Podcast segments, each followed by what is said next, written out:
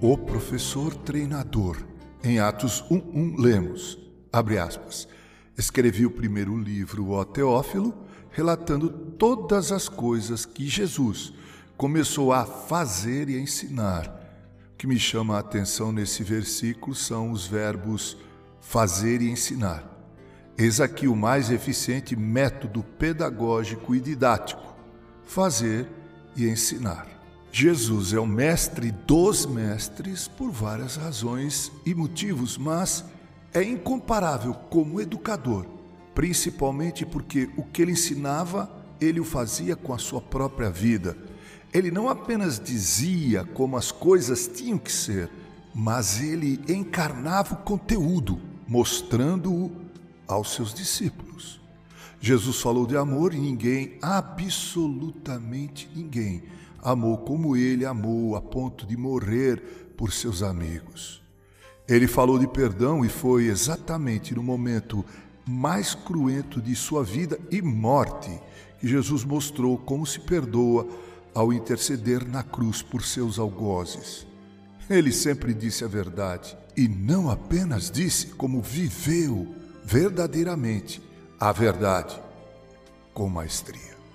Todos nós sabemos o quão importante é a figura do educador, principalmente para adolescentes, que é a fase mais importante na formação acadêmica do caráter e da personalidade dos educandos.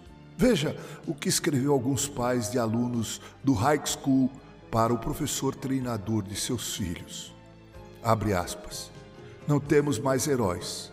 Muitos profissionais venderiam a sua alma para marcar um ponto. Alguns atletas da faculdade foram notícia esse ano de maneira muito negativa. Todos sabem que os atletas da faculdade não são ladrões ou coisa assim, mas é isso que ouvimos falar. Você, treinador, é o herói de nossos filhos. Confiamos em você. Os músculos deles estão praticamente desenvolvidos mas a mente deles ainda é frágil e fácil de ser manipulada. Sua responsabilidade é grande, treinador. Incuta coisas boas em suas cabeças, treinador. Faça isso aos poucos. Fecha aspas. Professor, educador, treinador, pastor, pais sejam exemplos a serem seguidos.